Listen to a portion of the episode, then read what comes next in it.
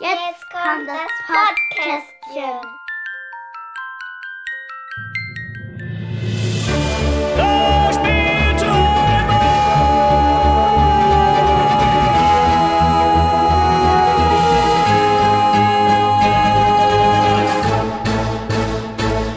So, und schon wieder ist ein Monat rum und äh, wir treten den nächsten Schritt an, äh, das nicht einzuhalten, was wir ursprünglich gedacht haben. Nämlich die halbe Stunde. Die halbe Stunde. es äh, wird auch jetzt, äh, weil wir kommen auf die große Showtreppe, die große Bühne der Top Ten, die sich möglicherweise zum Ausstrahlungszeitpunkt schon wieder verändert hat. Aber Ja, die Wer weiß, wer weiß. Ende 2019, Anfang 2020 für uns auf jeden Fall so gilt. Ähm, wir haben noch keinen Bingo, noch keinen Baniel.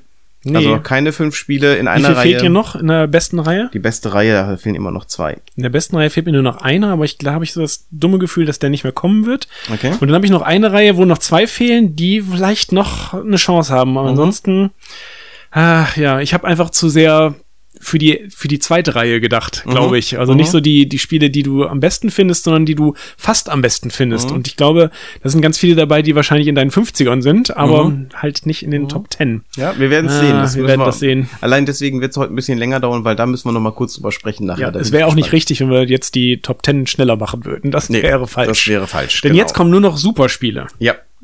Zum Beispiel deine Nummer 10. Meine Nummer 10. Ein Spiel, was es auf Deutsch mal gab, was auf Deutsch aber sehr gefloppt ist, aber es gibt eine englische Version davon, die mit sehr vielen Erweiterungen bedacht worden ist. Ja. Ähm, Von Justin DeWitt. Castle Panic. Genau, Castle Mhm. Panic, genau. Äh, ein Tower Defense Spiel oder was, was hat Matthias noch gesagt? Ich weiß es gar nicht mehr. Castle Defense. Castle Defense Spiel. Ja, ja, genau. Ähm, wir sitzen in der Mitte in unserem in unserer Burg, haben äh, Mauern um uns herum und Monster kommen aus sechs Himmelsrichtungen. ähm, und die können wir mit den passenden Farbkarten und den passenden Entfernungskarten dann angreifen und versuchen einfach so lange wie möglich zu überleben, kooperativ. Man kann äh, jede Runde zu Beginn des Zuges Karten tauschen äh, mit den Erweiterungen. Es gibt äh, die eine Erweiterung Wizards Tower, die würde ich auf jeden Fall empfehlen dazu. Die macht es nämlich doch deutlich interessanter, wenn man noch Zaubersprüche hat, die interessante Effekte haben. Oder auch Monster, die noch lustiger sind als die ursprünglichen. Normalerweise gibt's nur Goblins, Orks, äh, Trolle, irgendwie sowas und Ja. ein paar Spezialmonster und mit dem Wizards Tower kamen deutlich interessantere Monster noch raus, äh, noch noch äh, dazu. Ähm, ja, gibt's wie gesagt auf Deutsch gab's das von Pegasus, aber die haben nicht den langen Atem bewiesen, weil es sich wahrscheinlich auch nicht verkauft hat. Vermutlich, ja. Vermutlich. Aber das ist echt ein ganz, ganz geiles Spiel und äh, ja, ist auf jeden Fall mal ein Spiel wert. Mhm. Äh, für eins bis sechs Personen. Mhm. Alles gut möglich, würde ich sagen. Ich habe auch noch die Variante Star Trek Pan Panic, Mhm. wo man mit der Enterprise, die als in der Mitte so äh, steht, wenn man die verteidigen muss, und es kommen halt äh, Klingonen und Romulaner und sowas von außen ran und ähm, die Enterprise hat Schilde, die dann wie die Stadtmauern funktionieren prinzipiell, aber man hat noch gleichzeitig so einen Bewegungsmechanismus und eben dieses Star Trek-Gefühl, was es auch noch ganz geil macht. Mhm. Also ähm, das habe ich noch nicht so häufig gespielt wie Castle Panic, aber das ist auch echt ein lustiges Spiel. Das sollten wir auf jeden Fall mal spielen. Ich habe das schon mal gespielt, ich fand das auch ganz gut. Das Castle Panic, aber das, Das Castle Star Panic, Trek Star Trek Panic nicht, habe ich ne? noch nie gespielt, genau. Okay. Äh, in letzter Zeit etwas öfter gespielt und auch du kennst es, habe ich meinen Platz 10 und zwar ähm, von Herrn Lehmann, äh, Tom Lehman, der äh, ein neues Spiel rausgebracht hat, nämlich Res Arcana. Habe ich nicht gedacht, dass das schon so hoch ist Mhm, bei dir. Doch, doch, das hat einen ganz hohen Reiz bei mir. Das ähm, haben wir, äh, also Ah, ja, na, ja, nach dem ja, ersten ja, ja. Kennenlernen habe ich gleich gedacht, so Mensch, das ist eigentlich echt ganz cool. Mhm. Ähm, hab's dann ein paar Mal öfter gespielt, weil ich auch wissen wollte, hält das quasi diese, diesen, diesen ersten ähm, Schwung, hält es dem Stand? Also die Erwartung, die ich jetzt so an das Spiel hatte, hat's eigentlich. Ähm, habe letztens mit meiner Frau noch mal eine Zweierpartie gespielt. Ähm, da haben wir auch gedraftet und äh, ich glaube, das ist wirklich, das steht als Variante in den Regeln drin, aber man sollte es wirklich tun, äh, dass man sich die Karten nicht zufällig zuteilt, sondern dass man draftet, um ein wenig Kontrolle drüber zu haben, was man äh, auf der Hand hat. Es ist denke qua- ich auch, auf es, jeden Fall. Es Mhm. ist ein Engine-Builder, der mit acht Karten äh, versucht auszukommen, was schon eine Äh, was auch wieder klingt, als ginge das gar nicht, aber es funktioniert tatsächlich wirklich sehr gut. Ähm, es ist auch so als, als Grundprodukt sehr gut. Du hast alle Ressourcen, die du hast, oder alles Mana oder Elemente oder wie auch immer sich die hier schimpfen. Mm, Phil hat versucht, uns das äh, sehr thematisch beizubringen. Wir haben trotzdem immer noch, gib mir mal ein Rot. Wenn es farblich kodiert ist, dann Ja. neigt man dazu. Und ähm, wir versuchen als Magier als erster irgendwie zehn Punkte zu machen und äh, es wird natürlich in der Regel immer ein sehr knappes Rennen, weil jeder versucht irgendwie mit dem, was er sich gedraftet hat, seine eigene Maschinerie zu kriegen, versucht einen bestimmten Ort zu kontrollieren, der dann auch auf diese Engine äh, besonders äh, aufgebaut ist. Auch hier müssen wir nochmal ausführlicher drüber sprechen. Irgendwann Mhm. werden wir sicherlich auch nochmal, aber ähm, das hat jetzt wirklich gerade von den aktuellen Spielen auch sich bei mir ganz weit nach oben gedreht. Ja, ich finde das auch großartig, aber ich hätte nicht gedacht, dass es bei dir schon auf der Top Ten Liste Mhm. Weil, ja, wie zu, zu frisch noch, finde Ja. ich. Aber gut, ja. Also ich habe es noch nicht so häufig gespielt. Zum Zeitpunkt des Erstellens halt für mich das Kriterium, äh, wie viel Lust hätte ich das gerade zu spielen und das ist Okay. im Moment einfach hoch. Bisher. Okay, wenn du mich Ja. danach fragst, äh, sofort. Ja, genau. sofort dabei. Ist echt, echt total gut. Habe Mhm. ich auch schon mal überlegt, dass meiner Frau das auch gefallen müsste, eigentlich. Bleiben wir bei einem Rennen, wie du gerade gesagt hast, Mhm. und bleiben wir bei Tom Lehman. Dann rennen wir jetzt durch die Galaxie. Genau, Race Ja. for the Galaxy ist äh, auch ein Engine-Builder mit Karten, mit ein paar mehr Karten, Mhm. ganz wenig mehr Karten. Ja, man hat ein bisschen mehr zur Verfügung. Ja. Genau, und hat halt diese Rollenauswahl aus Puerto Rico Ja. und gleichzeitig noch, ja, es ist eigentlich wie Puerto Rico als Kartenspiel Mhm. Und äh, spielt sich innerhalb von 20 Minuten, wenn man es kann. Mhm.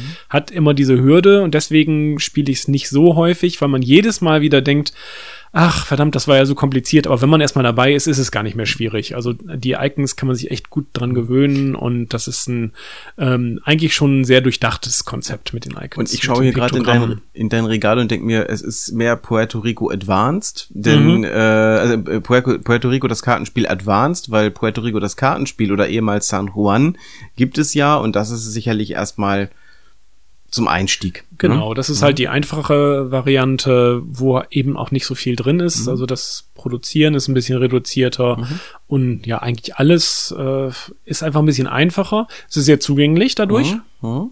Auf jeden Fall. Sieht nicht so schön aus. Die neue Ja. Variante ist ganz schön, finde Ja, ich. Meine ja, alte ja. ist nicht so schön.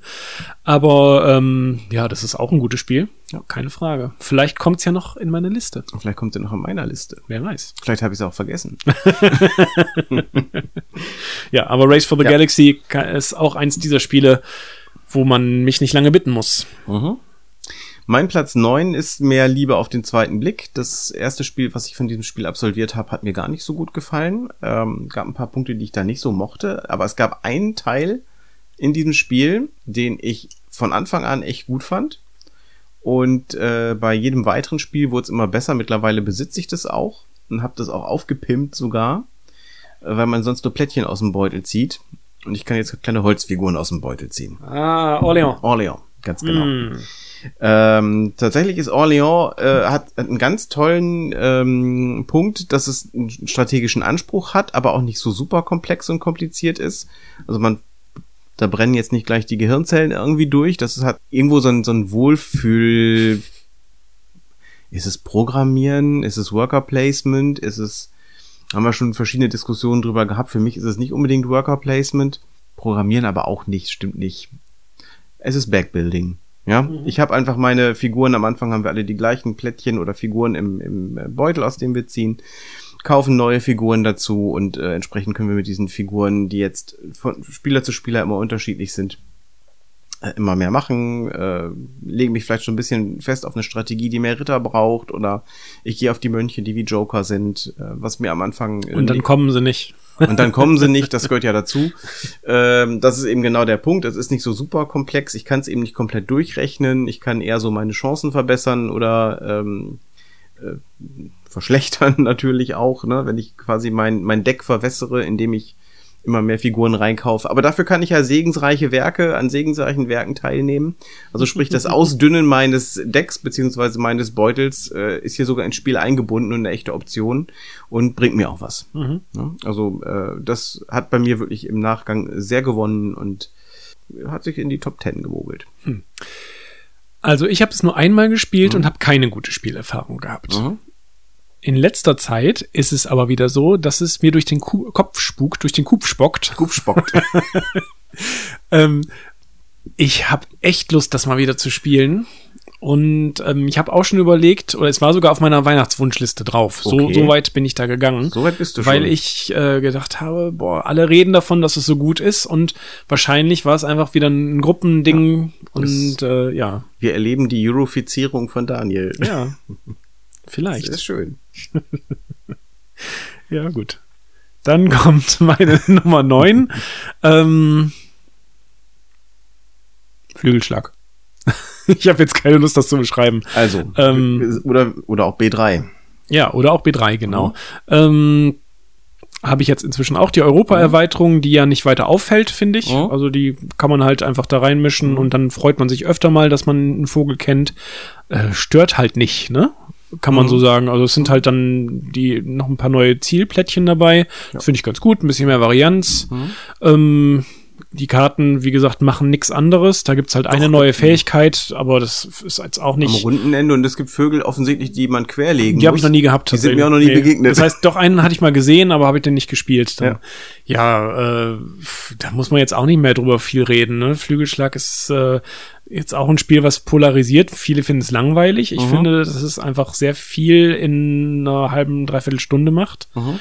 Und äh, es ist einfach immer schön, finde Mhm. ich. Also es ist nie so, dass man sich ärgert über das Spiel. Es ist ein, es ist ein Wohlfühlspiel. es ist einfach so. Ja, ja. Außer, dass äh, der Königsbus hat nie was fängt. da haben wir ein schönes Orakel von Tobi. Vielen Dank, äh, dass er gesagt hat, äh, in diesem Jahr wird Ingo mit einem Königsbus nie eine Maus fangen. das sage ich dir jetzt, damit wir es uns zusammen merken. Ist das einer wir von denen, die würfeln mit den Würfeln, die außerhalb Mhm, des genau, Vogelhäuschens genau. sind? Okay, Und, äh, ja, da als habe ich auch als wir Glück letztes damit. Jahr in Tannen gespielt haben, war es tatsächlich so, ich habe Christoph nachher gesagt, dein Spiel ist kaputt. Der Königsbus hat fängt nicht eine einzige Maus. Ja, aber ich spiele das auch immer noch wieder gerne und äh, das ist äh, irgendwie, ja, es ist geblieben bisher. Ne? Ja. Deine neun, ne? Meine acht. Deine acht. Meine auch. Oh. habe ich aber Ja. auch nicht auf der Liste, verdammt. Ja, meine acht auch tatsächlich. Ich hab, und auch das hat ist gewachsen. Ich fand es beim ersten Mal schon gut ähm, und äh, fand es mit jedem weiteren Spiel tatsächlich eigentlich immer besser. Äh, trotz aller Unwägbarkeiten, du würfelst, du ziehst Karten, die können mal passen, mal nicht, aber eigentlich mag ich ja Spiele, wo du mit dem, was gerade da ist, einfach was machen musst. Ne? Wo du einfach äh, genau weißt, die Situation wird sich wieder verändern. Was ist von, von dem, was jetzt liegt, für mich so die beste Option. Ne?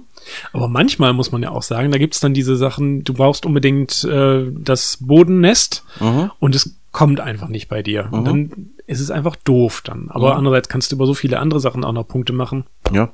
Du, und im Zweifel baust du einfach so diese, ähm, ich finde so die Grundmaschinerie, die drin ist, dass du in einfach alle Leben, alle, alle äh, Brutbereiche mindestens eine Karte spielst, damit du einen etwas stärkeren Effekt kriegst, wenn es da losgeht. Im Zweifel machst du einfach das und auf die Punkte guckst du dann später mal. Genau. so, und ne? legst Eier. Im Zweifel. Ja, das ist tatsächlich, äh, das ist auch eine Kritik, die ich häufig gehört habe, dass das äh, Eierlegen in der letzten Runde in der Regel die Standardstrategie ist. Ähm, Hab ich oft erlebt, aber nicht ausschließlich. Mhm.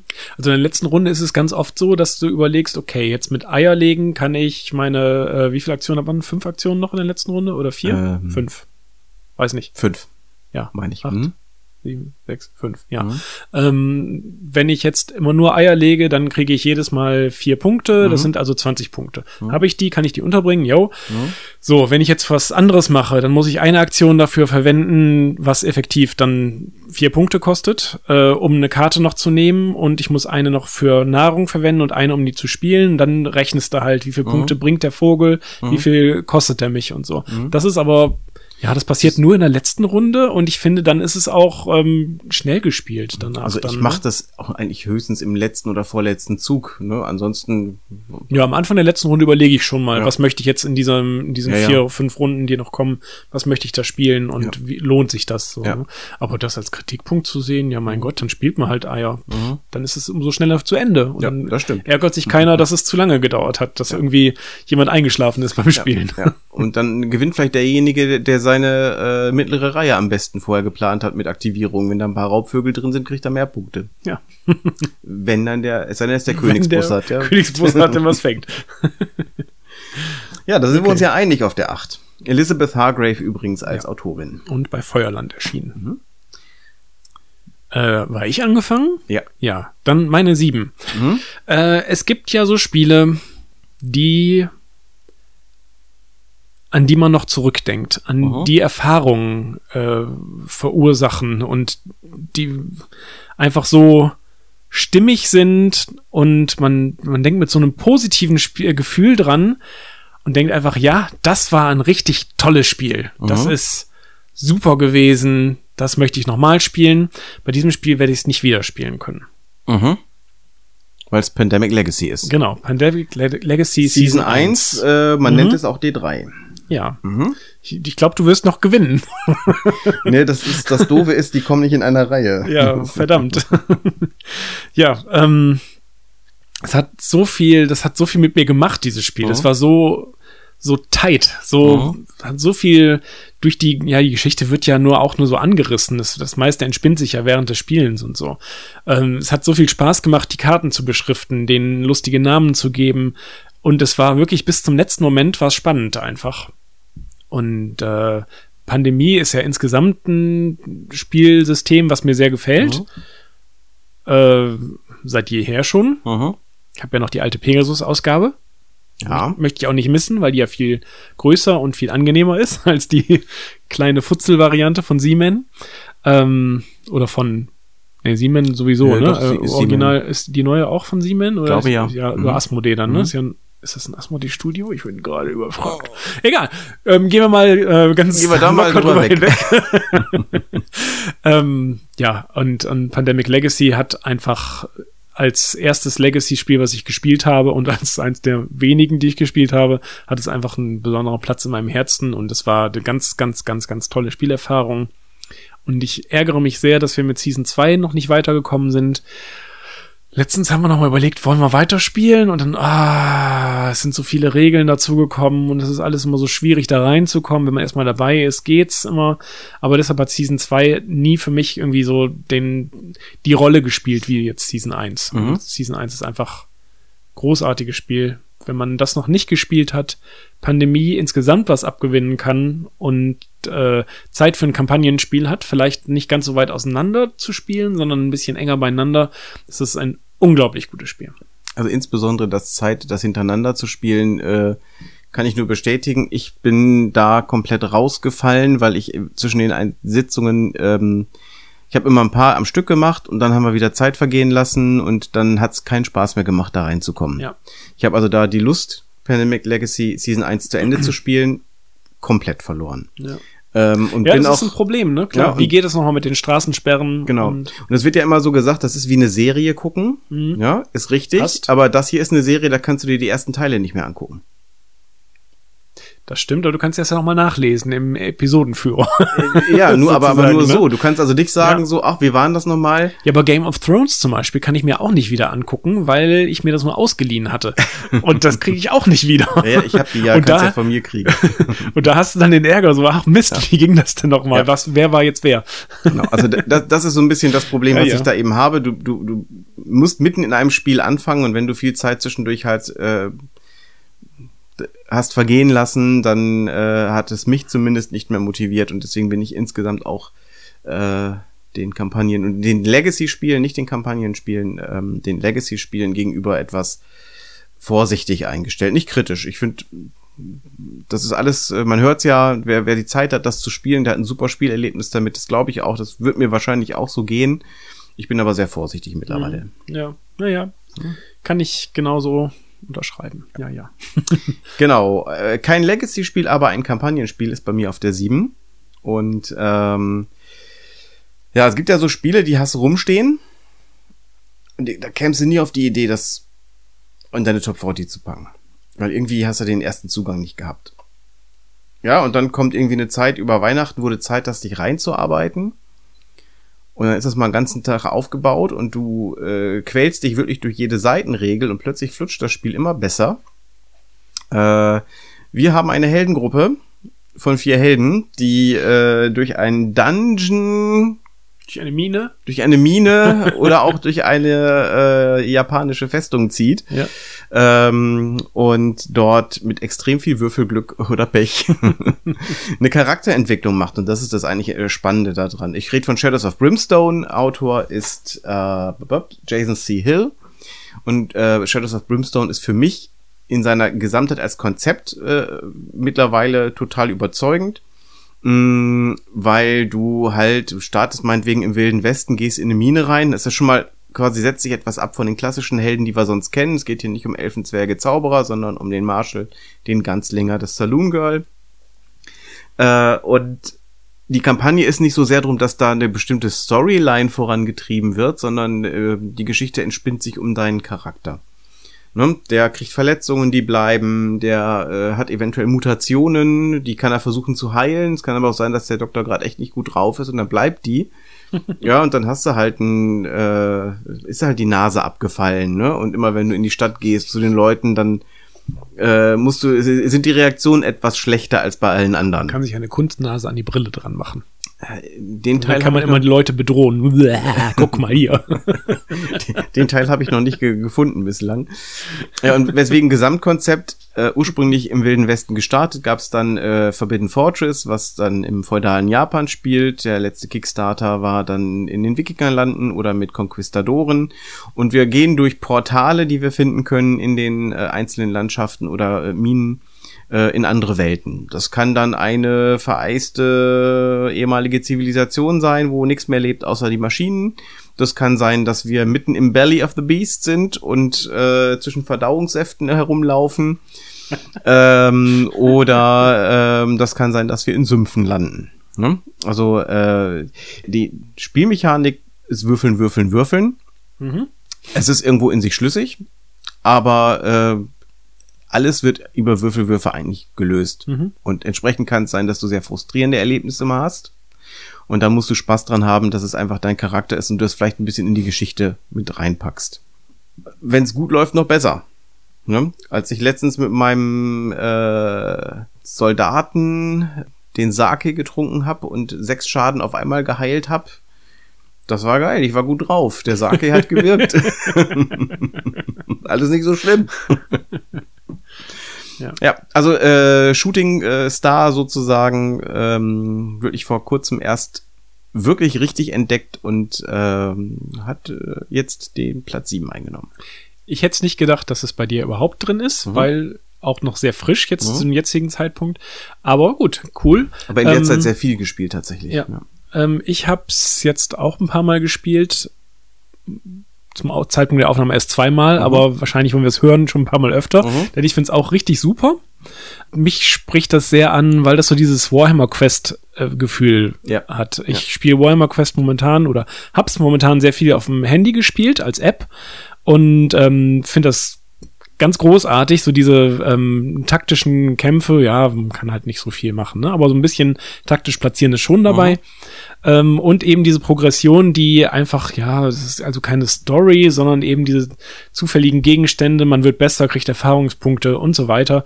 Ähm, und immer doch diese, diese ähm, Erlebnisse zwischendurch, zwischen den einzelnen Mhm. Missionen, ist einfach, ich find's großartig, Ja. also es ist toll.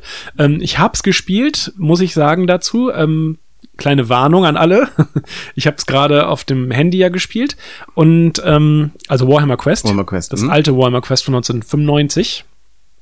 Ähm, da wollte ich dann, weil ich mit den ähm, Story-Missionen, die es auch gibt, weil ich damit durch war, habe ich dann einen äh, In-App-Purchase getätigt, also noch Zusatzinhalte gekauft und seitdem funktioniert die App nicht mehr. Ich habe das mir direkt erstatten lassen, weil ich auch gemerkt habe, dass die Firma, die das damals gemacht hat, nicht mehr existent ist. Super, Yay, vielen Dank. hurra. Und äh, ja, seitdem startet das Spiel nicht mehr. Ich kann es jetzt also gar nicht mehr spielen. Ich Mhm. finde es ein bisschen scheiße eigentlich, Mhm. aber Aber dafür gibt's Ja. ja Shadows of Brimstone, dass du mit einem deutlich höheren Aufbauaufwand. ja, genau. Und wo man mal ebenso 20 Minuten spielen kann. äh, ja gut, das ist natürlich was anderes, klar. Aber, Nachteile ähm, ganz klar, das Ding ist richtig teuer. Wenn man da also ein bisschen Abwechslung haben möchte, das habt ihr, habt ihr also nicht in einer Box, sondern da Ich habe da schon ein bisschen investiert. Ähm, da die Tatsache, dass es über Kickstarter läuft, Mhm. wird jetzt die wenigsten Leute verwundern, dass das viel Geld kostet. Ja. Wie viele Monster gibt's in der Grundbox? In der einen? Grundbox gab es, glaube ich, Verschiedene? Ja, ich glaube fünf verschiedene. Mhm. Aber das ist schon eigentlich- nicht so viel. Ne? Nee, aber eigentlich reicht's tatsächlich, äh, weil du ja auch durch Begegnungen und ähnliches äh, doch eine Menge ähm, Variant so drin hast. Ja. Bei Forbidden Forges habe ich das Glück gehabt, dass ich eine Erweiterung, wo es noch vier neue Helden mit dazu gab äh, und noch mal ein paar neue Monster, da habe ich glaube ich jetzt, da fühle ich mich sehr wohl mit dem Umfang, den ich jetzt hab. Mhm. Bei den äh, Wild-West-Szenarien gab es zwei Grundspiele und die Swarms of Death sind im Moment nirgends zu kriegen. Mhm. City of the Ancients kriegst du noch. Ähm, das habe ich auch. hast, das ne? habe ich auch, okay. genau. Mhm. Und Swarms of Death fände ich cool, würde ich mir, glaube ich, auch mittlerweile holen dazu. Und ich glaube, dann bin ich, dann reicht es auch. Also wenn man so, so, so Ja. die Sets dann hat, ähm, muss da gar nicht so viel mehr.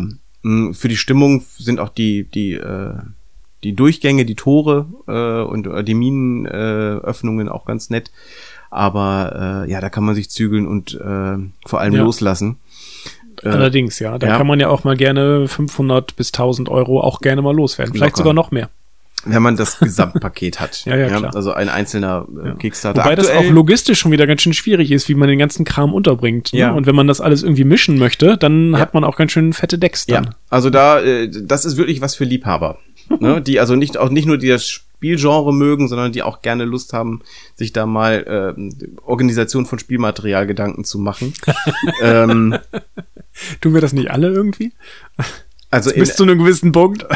im Profi-Level. Ich mag das ja gerne, so Mhm. Sachen zu organisieren. Ich baue ja auch gerne Inserts und sowas. Und Warnung an alle Brettspieler, die äh, bislang nur kennen, dass Figuren bereits zusammengebaut sind. Äh, diese sind nicht zusammengebaut, die müsst ihr noch entgraten und zusammenkleben und bei den äh, beim Japan-Setting sind die schon mal deutlich besser geworden, ist viel leichter, das hat Spaß gemacht, die zusammenzustecken. Beim Wild-West-Setting war das schon ein bisschen eine Strafe. Genug Shadows of Brimstone herbeigeschworen. Was ist denn deine 6? Meine Nummer 6. Was ist denn, Komma, lieber Ingo, Komma, der beste Brettspielmechanismus? Äh, Deckbau. Genau. Und das beste Deckbauspiel, zumindest Top 6 wert, Ist äh, A1. ja, Star genau. Realms. Star Realms, Ja. auf jeden Fall. Von Robert Doherty und Darren Castle, Mhm. ehemalige Magic the Gathering Veteranen, Turnierspieler, die sich gedacht haben, wir äh, finden diesen neuen Deckbaumechanismus, den Dominion äh, eingeführt hat, finden wir so toll. Wir bauen da was anderes, wo es aber wie bei Magic direkt gegenseitig auf die Fresse gibt. Und ähm, das ist einfach Star Realms. Star Realms hat eine ähm, wechselnde Auflage. Das hatte der Vorgänger Ascension auch schon. Mhm. Aber Realms ist das Ganze noch ein bisschen runtergebrochener. Da gibt's wirklich nur die eine Währung, nämlich Geld. Ähm, Ja, und Kampfpunkte, ne? und die Kampfpunkte, die ich nicht als Währung vielleicht bezeichnen würde, sondern man Stimmt, bei greift ja Ascension- direkt den Gegner bei an. Ascension war es eine Bei Ascension eine Art hast du Währung, halt ja. die Ja. Monster angegriffen Ja, damit. okay. Ne? Mhm. Genau. Ähm, bei Star Realms ist ein bisschen der Nachteil, wenn ich mal nach Nachteilen suchen wollte, dass die Karten nicht so schön gestaltet sind. Da sind halt irgendwelche Raumschiffe drauf. Mhm. Da, äh, wenn man es mal so 20 bis 50 Mal gespielt hat, gewöhnt man sich dran, dann ist es auch egal. Aber ja, es sind halt Raumschiffe. Es ist ein bisschen kalt und unpersönlich dadurch, würde ich sagen. Mhm. Da macht Hero Realms viel mehr, viel richtiger Mhm. ähm, was dann wieder der Nachfolger davon ist. Da habe ich aber so den Eindruck, dass es ein bisschen unbalanciert ist. Mhm. Wobei ich das jetzt inzwischen erst 20, 25 Mal gespielt habe. ja, dann. Von wie vielen Spielen kann ich das behaupten? Wenig. Aber ähm, da habe ich immer noch so das Gefühl, dass manchmal die Partien sehr schnell kippen, dass die in den ersten drei, vier Runden schon entschieden sind eigentlich. Bei Star Realms ist es meistens noch länger spannend. Und ähm, eine Partie von Star Realms geht auch sehr, sehr schnell. In 20 Minuten hat man das auch gespielt. Ich will nicht sagen runtergespielt, ähm, sondern ähm, sehr angenehm gespielt, wenn man dann noch eine Revanche-Partie oder zwei spielen kann. Und das ist einfach, macht einfach beim Deckbau alles richtig. Du hast diese Kombinationen aus Karten, die aber sehr elegant gelöst sind, weil es gibt äh, vier Fraktionen und du hast auf ganz vielen von diesen Karten unten ein Fraktionssymbol. Und wenn du in der gleichen Runde eine Karte mit dem gleichen Symbol ausgespielt hast, dann kriegst du halt einen Bonus, der dann einen drunten, äh, drunter steht. Und pff, Da ist äh, nicht viel zu erklären. Das kann man auch innerhalb von fünf Minuten erklärt haben. Und es ist wirklich ein ganz, ganz formidables Und es eskaliert ganz gerne zum Schluss hin. Das ist richtig. Am Anfang machst du ein oder zwei Schadenspunkte und nachher auch gerne mal 40. ja. Doch, das ist gut. Es gibt noch ein zweites Grundset, äh, Colony Wars, habe ich noch nie gespielt. Und es gibt viele Erweiterungen. Da habe ich einige davon gespielt, aber die braucht man ehrlich gesagt alle gar nicht. Also da gibt's eine so mit ähm, Events zum Beispiel. Da passiert halt manchmal, wenn die aufgedeckt werden, passiert irgendwas für beide Spieler. Aber wenn das nicht drin ist, dann ist es eigentlich genauso gut oder sogar noch besser. Es gibt noch Helden, die was machen, die sind vielleicht noch ganz interessant. Die würde ich noch drin lassen. Ich glaube, alles andere habe ich aus meinem Deck rausgenommen. Mhm. Ja. ja. Star Realms. Meine Nummer, Deine Nummer sechs. Deine Nummer sechs. Meine Nummer 6. Ich habe im Vorfeld, ähm, hat meine Frau auch mal so ein 5x5 Raster gemacht und mal eingeschätzt, was wohl drauf sein könnte. Und bei meiner Nummer 6 hat sie Bingo gerufen. Wollen wir mal gucken, ob du das auch schaffst. nee, glaube ich nicht. Ja. äh, wir haben eine Heldengruppe, die versucht, äh, möglichst schnell ein Ziel zu erreichen. Eine Zweierheldengruppe. Gut, das sind mehr die Helden der Landstraße. Und äh, eigentlich reicht's, wenn einer übers Ziel kommt. Es ist das, was du wahrscheinlich vermutest, dass es bei mir die Eins ist. Flamme Rouge? Es ist der Teufelslappen, Flamme Rouge, genau. Donnerschlag? Von Asker Harding Granerud. ähm, wahrscheinlich auch einfach dessen, dem, äh, dem geschuldet, dass wir das lange nicht gespielt haben. Ja. Ähm, und trotzdem äh, verbinde ich mit dem Spiel so viele gute Erinnerungen und so viel spannende Partien und so viele Partien, wo man das Menschen beibringt, die das Spiel noch nicht gespielt haben vorher und es, sie kommen im Spiel locker rein. Ne? Und äh, bei den meisten Leuten, mit denen ich das spiele, ist auch genau dieser Effekt. Am Anfang denkst du dir, ja, das ist ja ein total simples Spiel. Genau. Ist ja nicht so doll. Ne? Ist ja nicht Genau. so, ja, pf, was, was soll da jetzt Spaß machen? Und plötzlich beim Spielen merkst du, ja, das, das schafft es mit ganz einfachen Regeln und Mitteln, äh, ein spannendes Renngefühl zu erzeugen, ähm, ohne dass es komplex und kompliziert wird. Es gibt zwei ganz tolle Erweiterungen mit äh, Pe Peloton, was ich jedem empfehlen würde, der Flamme Rouge hat und mag. Peloton gehört dazu. Nicht nur, weil es zwei weitere Teams gibt, sondern eben auch, weil es Ausreißerregeln gibt, Kopfsteinpflaster, nur mal ein paar neue Strecken. Gerade das Kopfsteinpflaster ist schon ganz geil, finde ich. Das Mit dieser ist so- engen Strecke und ihr, so. ihr, werdet es, ihr werdet es hassen lernen. Ja, allerdings. Ihr werdet es hassen lernen. Ähm, Meteo, die Wettererweiterung habe ich noch nicht so viel gespielt. Ich hoffe noch, dass die Grand Tour irgendwann mal als große Box auch kommt. Ja, die hat nochmal erwähnt, dass sie noch drei oder vier Erweiterungen in petto haben. Genau, Und die schon- war die erste, ne? Davon. Ja, das weiß ich nicht. Ja, Meteo war, glaube ich, die erste. Auch eine sehr kleine Erweiterung. Ähm, ich bin sehr gespannt. Also ich würde mich freuen, wenn da noch ein bisschen was kommt. Ein bisschen habe ich den Eindruck, es ebbt ab. Allerdings, wenn man von Flamme Rouge was hört, sind es eigentlich eher gute Sachen. Das ist ja auch ein sehr, sehr gutes Spiel. Und deswegen meine Nummer 6. Meine Nummer 5 habe ich auch schon so oft erwähnt, weil das einfach eine Familienerfahrung ist, die nie weggehen wird. Und ich hoffe, dass ich das mal irgendwann meinen Kindern vererbe, weil das einfach so ein, ähm, du grinst schon wieder so frech, ne? Das A2. Ja, klar.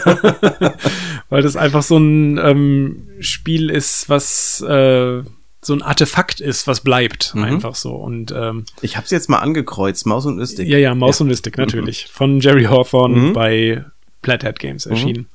Ähm, Wenn du blöd waren, jetzt Burgen von Burgund nicht noch drauf. äh, Dann hättest du jetzt Bingo. Ich hätte jetzt tatsächlich eine Chance, aber ich habe immerhin trotzdem äh, in meiner Spalte A bedrohe ich dich mittlerweile. aber da wird's ja, knapp. schauen wir mal, was Ja, passiert. genau. Ähm, ja, Maus und Mystic ist ein sehr storygetriebenes Spiel, ist ein Dungeon Crawler, Mhm. ähm, aber es gibt gerade in der ersten Erweiterung, die, also die im Grundspiel es ist schon toll, weil die Geschichte super ist, aber gerade in der Erweiterung äh, der Wald hier, wie heißt er? Ja, Geschichten aus dem Dunkelwald. Geschichten aus dem Dunkelwald. Du hast den Vorteil, weil du direkt drauf gucken kannst. Das ist bei mir hinter mir. Geschichten aus dem Dunkelwald. Das ist einfach, das hat so viele geile Ideen da drin, dass man so manchmal echt denkt, boah, ist das cool gerade. Mhm. Äh, Herz von Glürm oder Herz des Glürm ist die, Des nee, Glürm, ich glaube, das war die erste Erweiterung sogar. Ähm, ist auch sehr schön, hat weniger Geschichten, ich glaube nur sechs oder so, aber ähm, hat auch fantastische Stellen. Da muss ich gerade an so äh, rollende äh, Weintrauben denken. Das war so witzig Mhm. und so großartig. Die Geschichte ist anrührend. Da ist, das ist so ein tolles Spiel. Miniaturen sind klasse. Mhm. Wenn ich einen Fehler suchen wollte, der Fehler ist gar nicht so undeutlich zu sehen, ist, Die dass die Anleitung. Spielregel schlimm ja, ist. Ja, das stimmt. Und insgesamt gibt es halt sehr viele Regeln für einfache Sachen, die dann auch teilweise nicht in der Spielregel erklärt werden, sondern erst in Szenarien wieder. Und dann denkst du, ja, wie war das denn jetzt nochmal? Moment, da müssen wir ja vielleicht nochmal in dem Szenario nachgucken. Und äh, so diese Spielregel, wenn man ins Wasser reinläuft und wieder aus dem Wasser raus will und dann denkst du, wie war das denn jetzt noch? Und halt so diese Kleinigkeiten dabei, das ist echt das, was nervig ist. das, da stimme aber- ich dir absolut zu, aber, Aber die in allem, auch Spielerfahrung, in den positiven die Sachen. Spielerfahrung ist so großartig. Also Maus und Mystic hat uns sehr lange begleitet, haben wir ja auch komplett gespielt, inklusive allem, was es so gibt. Schade, dass es nicht weitergeht momentan, aber ich hoffe ja drauf, dass Aftermath demnächst Mhm. erscheinen wird, was ja zumindest so ein bisschen ein geistiger Nachfolger sein wird Mhm. von Maus und Mystic. Ja. Ich hoffe, dass ich bald mal mit den Mädels anfangen kann, Maus und Mystik zu spielen. Es hakte bislang auch, vor allem auch so an der Ausdauer, die Ja, so das Szenario- dauert schon ein bisschen und da kannst du nicht gut speichern. Nee, da kannst du nicht gut Vielleicht speichern. machst du erstmal Herr der Träume, da kann man ja jederzeit auf, aufhören, Mhm. äh, nach jeder äh, Seite. Mhm. Ja, mal gucken. Also äh, ich habe auch alles da, was es davon gibt und ich finde auch die ganze Idee. Ich erinnere mich an äh, ein Spiel, wo äh, wir im Spiel, ich glaube, da warst du nicht dabei, wo wir im Spieltraum zu dritt äh, um den Tisch rumstanden. Wir sind aufgestanden, weil es ging um den letzten Wurf. Ne? Das war so, Ja. jetzt kein Käse würfeln. Wenn wir keinen Käse würfeln, haben wir es geschafft. Ne? Äh, und dann gab es wirklich einen großen Aufschrei und äh, das haben also alle mitgekriegt, dass wir uns da gefreut hatten. Das hat uns nicht mehr auf den Stühlen gehalten. Mhm. War toll. Ja, viele Momente da in Ja. der Hinsicht, ja. Gut, deine fünf, ne? Ja. Meine fünf ist der vermutlich spielmechanische Inspirator für Maus und Mystic. Wenn wir uns die Würfelmechanik angucken. Hero Quest. Nein. Nee. Descent. Ja. Okay. Und zwar in der Second Edition. Auch hier ist es eher, also da war ich immer am überlegen, Mensch, Imperial Assault ist ja eigentlich ein bisschen überarbeitet. Irgendwie macht es manche Dinge auch echt besser als Descent. Aber es ist wieder so die Welt, in der ich mich da ganz wohl fühle und das Fantasy-Setting. Irgendwie zieht es bei mir doch ein bisschen mehr. Irgendwie verbinde ich mit dem mehr.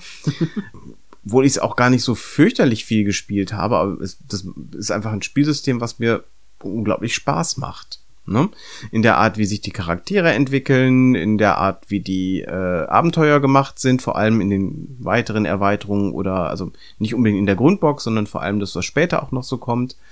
Mm, Ich habe äh, mit meiner Frau ein äh, Zwei-Spieler-Spiel, also quasi ich zwei Helden und sie den Overlord. Ich habe kein Licht gesehen da in der im, im Abschlussszenario. da gab es noch nicht die ähm, die neue Zwei-Personen-Regel, dass du einen extra Angriff kriegst oder zwei Lebenspunkte heilen in jeder Runde, wenn du nur zwei Helden hast.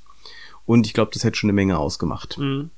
Ne? Das äh, gibt dir, glaube ich, genau den Punkt. Das ist halt Spiel, so spielst du halt auch, äh, wenn du, ähm, wenn ich Solo spiele, spiele ich halt auch zwei Helden und dann sind auch genau diese Regeln finden dann Anwendung und dann ist das schon ganz gut. Äh, Ich habe den Eindruck, das balance das ein bisschen besser. Okay. Mhm. Ich weiß nicht, inwiefern das schon in die neue Regel äh, eingebaut ist. Es gibt ein Kampagnenband, das Blutvermächtnis, was eine komplette Kampagne ist, was nur fürs Grundspiel ausgelegt ist. Da brauchst du keine Erweiterung. Da steht es direkt als neue korrigierte Zwei-Personen-Regel drin. Mhm. Okay. Autoren sind Daniel Clark, und da steht immer in Klammern eins, also wahrscheinlich der erste. äh, Cory Konietzka, Adam Sadler Kevin Wilson. Ist das bei Boardgame Geek gewesen mit Nummer eins oder was? Ja. Vielleicht gibt's da auch einen, der genauso heißt, aber der ein anderer ist. Das kann natürlich sein. Ja, wer also auf weiß. Boardgame Geek hat er die Adelung bekommen, der äh, Daniel Clark der Erste. Deine fünf. Deine vier. Meine vier. Jetzt kommen auch keine Überraschungen mehr bei mir, glaube ich. Ich also, ähm, du hast tatsächlich die besten Spiele genommen. Das hätte ich vielleicht auch machen sollen. Also die, die du denkst, dass die besten bei mir sind. Und Also du hast mich am Anfang hab- schon ganz schön ins Schwitzen gebracht. Also Und ich habe ja wirklich gedacht, die besten muss ich nicht aufschreiben, sondern ich nehme halt die zweite Reihe. Und wahrscheinlich habe ich da falsch gepokert. ich wollte einen Mix machen. Mal gucken, Mist, ob er mir gelungen ist. Ja, ein Spiel, was ich ähm, hunderte von Runden schon gespielt habe, was ich gerade noch letztens bei unserem sizilianischen Restaurant gespielt habe mit der Familie. Und das ist natürlich Love Letter. C1. Aber leider immer noch keine Reihe. Ja, Love Letter muss ich auch nichts mehr dazu sagen. Mhm. Äh, es wird besser, je öfter man es spielt. Mhm. äh, weil man dann auf andere Sachen achtet. Dann ähm, bilden sich so diese, ähm, diese Gewohnheiten raus.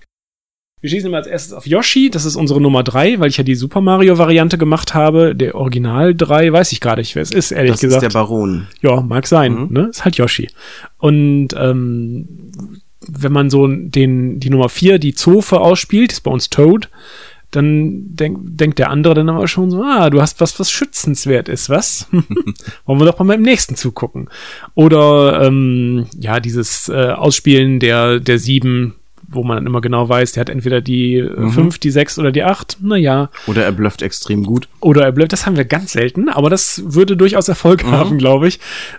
Und äh, auch schon, dass man guckt, ähm, er hat jetzt zwei Karten in der Hand, äh, der, der Mitspieler, der das Gegenüber.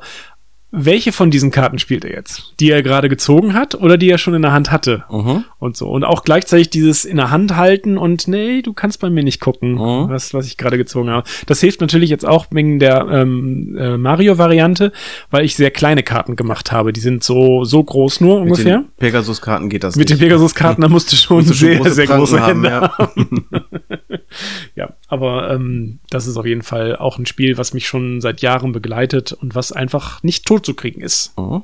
Wird sehr, sehr häufig gespielt. Das habe ich mir gedacht und deswegen steht es bei mir auch drauf. Ja, guck. Leider in einer Zeile und Spalte, die mir gerade nicht viel bringt. Ja, schauen wir mal, wie es weitergeht. Das Genau. war auf jeden Fall Love Letter von Seiji Kanai bei Pegasus erschienen. Mein Platz 4 könnte gar nicht unterschiedlicher sein zu Love Letter. Nach dem locker leichten Love Letter kommen wir zu einem komplexen Engine-Builder, der uns unter die Wasseroberfläche bringt. Underwater Cities. Underwater Cities, ganz genau. Ja. Von Wladimir Suchi. Äh, auch ein relativ aktuelles Spiel und ein Spiel, was ich vor allem durch die Solo-Spielbarkeit äh, besonders schätze. Mit mehr Spielern würde ich wahrscheinlich nicht mehr zu viert spielen. Wobei es war okay. Es wurde halt lang, aber nicht langweilig so. Mhm. Ne? Also es, so ein Ermüdungseffekt stellte sich ein, ohne dass man wirklich gelangweilt war. Es ist einfach so, ein, so eine Erschöpfung, die dabei war. Und ja, du hast ein Handmanagement, so ein bisschen wie bei Terraforming Mars. Ähm, ist ja für mich immer sozusagen der, so kleiner Spoiler, Terraforming Mars ist bei mir nicht dabei. äh, ist wahrscheinlich ihr Leute, die, die den Podcast hören, irgendwie ahnen können. Wobei ich durchaus das äh, in die Wahl genommen habe, ne? weil ich finde es ja nicht schlecht, aber ähm, es hat mir dann doch zu viele Nachteile, als dass ich andere Spiele nicht bevorzugen würde. Mm, Und äh, bei Underwater Cities habe ich das irgendwie nicht. Ne? Da macht mir das Spaß. Da gucke ich dann, welcher, welches äh, Feld ist da jetzt gerade frei und habe ich eine Karte, die dazu passt. Und wenn nicht, na, vielleicht doch lieber nächste Runde. Du hast ja so drei Äras und in der ersten Ära versuchst du so einen ersten leichten Aufbau zu machen. In der zweiten geht das richtig ab. Und in der dritten ist dann, und so ist ja auch gedacht, kommen dann die Exporte in, in Punkte natürlich. Ne? Und Mhm. da hast du dann ganz viele Karten, die dir einfach nochmal ordentlich Punkte generieren. Ähm, das Solospiel ähm, hat einfach nur die Anforderung, du musst 100 Punkte machen und sieben Städte bauen. Und das macht allein schon Spaß. Ne? Eigentlich, das, ist, das, ist, das ist die Messlatte, das ist nicht leicht da ranzukommen und das fordert mich wirklich heraus. Ne? Also, da freue ich mich auf die Erweiterung, die vielleicht ja schon erhältlich ist, wenn das hier ausgestrahlt wird. Ja. Ich bin auch versucht, das mal auszuprobieren, das Mhm. Spiel. Obwohl es ein bisschen nicht so schön aussieht. Aber ja, das finde ich, zum Beispiel, mich, Ja. mich stört das gar nicht, ich mag das wohl. Ähm, aber wenn, dann sollten wir das mal zu zweit spielen. Ich glaube, zum Kennenlernen sollte man eine Zweierpartie Mhm. machen. Okay. Meine Nummer drei. Hattest du schon mal irgendwo in den tieferen Plätzen und du kannst es bestimmt ankreuzen. Das ist ein Spiel, was wir auch schon als Klassiker des Monats hatten. Ein Spiel, was eine verdeckte. Rollenwahl hat oder eine nicht verdeckte, sondern eine Rollenwahl, die ähm, äh, die anderen Spieler auch beeinflusst. Ich wähle eine Rolle und bekomme ein Privileg und die anderen machen die gleiche Aktion. Ach, es ist Puerto Rico. Puerto Rico, ja, natürlich. Nee, da habe ich nicht dran gedacht, dass du das ja auch so gut findest. Ja, nee, Ja, habe ich leider das nicht ist, draufstehen.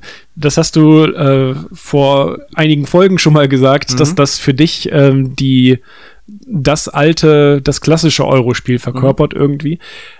Ist auch so und ich finde es aber auch nach wie vor immer noch ganz, ganz großartig, weil du einfach einen Grad an Interaktion hast, den viele Spiele heutzutage gar nicht so haben unbedingt. Mhm. Dadurch eben, dass du eine Aktion auslöst und alle anderen machen das und müssen es auch teilweise mhm. machen, mhm. ist es halt unheimlich gemein teilweise. Und du, und du nimmst es ihnen weg, obwohl sie vielleicht das Privileg lieber gehabt hätten. Ne? Genau, zum ja. Beispiel einer ähm, äh, hat gerade ordentlich Waren produziert und möchte die gerne Stimmt, verkaufen als nächstes. Ja, ja. Und der nächste sagt dann, ah, ah, wir verschicken jetzt erstmal Sachen und mhm. oder verschiffen jetzt erstmal mhm. Sachen. Und äh, dann sind einfach deine ganzen Waren, die du, mhm. für die du viel Geld gekriegt hast, zum Beispiel wenn du Kaffee oder Tabak hast, kriegst du mhm. unheimlich viel Geld dafür, wenn du die verkaufst. Ähm, die musst du dann einfach verschiffen plötzlich. Mhm. Hm. Und es sind sehr, sehr viele Zwänge dabei, einfach die es, die, und die Interaktivität, die macht ja. das einfach sehr großartig. Ja. Was natürlich dann sozusagen das thematische ein bisschen aushebelt, ne? Also warum sollte ich als Kaufmann verkaufen müssen oder verschiffen müssen? Das ist richtig. Ne? Das ist dann das, wo man sagt, ja. äh, jemand, der da die volle Kontrolle drüber haben will, der braucht es so nicht spielen, aber es, ich finde auch, ich mag auch genau das, ich mag genau diesen Zwang, äh, der sammelt mir da zu viel Kaffee, äh, da ist gerade ein Schiff frei, da muss der mhm. liefern. Ja. Äh, das ist, ja, hast du recht. Ja, und auch echt die Vielzahl an Strategien, die man da fahren kann, finde ich auch klasse. Ähm, also ich spiele das echt immer wahnsinnig gerne und es ist echt, wenn mich jemand fragt, nenn mal ein komplexes Spiel, was man gut spielen kann und was, äh, also wenn jetzt nicht gerade nach was ganz Aktuellem gefragt wird, sage ich immer Puerto Rico. Es war mhm. auch jahrelang meine Nummer eins unangefochten. Mhm. Da gab es damals die erste Version von Alea, fand ich das schon super gut, hab's mir aber nie selbst gekauft, weil es so hässlich war einfach. Mhm. Und dann kam dann die neue Variante, die, die ähm, Jubiläumsvariante ja. raus. Äh, zehn Jahre alt oder glaub, wie alt zehn. war es da? Hm, müsste zehn. Die habe ich mir dann gekauft und bin sehr glücklich damit. Ja, und inzwischen geworden, gibt es ne? äh, eine neue Version, die nicht mehr Jubiläumsausgabe mhm. ist, aber die immer noch ganz gut aussieht. Ja, die hat einige Elemente, die in der Jubiläumsausgabe gemacht worden sind, glaube ich, einfach auch übernommen. Ne? Genau, ne? das grafisch gesehen. Spielmäßig hat sich da auch nichts geändert. Nee. Da gibt's halt so Erweiterungsdinger, die dabei waren. Ja. Aber ja. Da wünscht man sich übrigens, dass die bei Burgen von Burgund was ähnliches gemacht hätten. Mhm. Hätten ja die Möglichkeit gehabt. Das meine ich. Wir haben ja schon drüber gesprochen in der Reihe, ne? Das, äh, aber hier hat äh, Alea gezeigt, sie können's. Ja, ne? theoretisch können sie es, wenn sie es wollen. Also mhm. es war wirklich die Illustrationen ganz toll.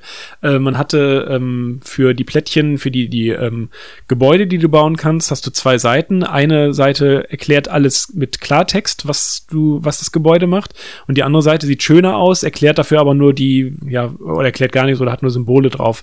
Also auf jeden Fall ähm, kannst du mit steigender Erfahrung mit dem Spiel einfach sagen, okay, jetzt ist es noch schöner für mich. Mhm. Und du hast einfach keine Nachteile dadurch, wenn du es äh, genauer lesen möchtest. Die Münzen sind toll gewesen, mhm. echte Metallmünzen, mhm. schön schwer. Ähm, die Plättchen sind schön dick. Ich meine, die, über die Dicke der Plättchen zu reden, ist natürlich ein bisschen affig eigentlich, ja, ja. aber die fühlen sich wertig an. Mhm. Und das ist einfach so ein bisschen bei äh, Burgen von Burgund haben sie echt versemmelt, muss man mhm. sagen. Mhm. Schade. Na gut. Tolles Spiel, meine Nummer drei, Puerto ja. Rico.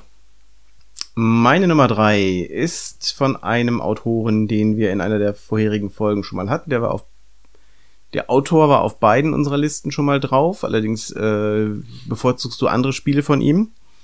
Äh, ich würde mich nie, würde mich wundern, wenn du dieses Spiel nicht auf deiner Liste hast, denn äh, es ist das Spiel, was ich jetzt gerade nach der letzten Messe ganz viel gespielt habe und wo ich auch sehr begeistert von war, sehr angetan von war.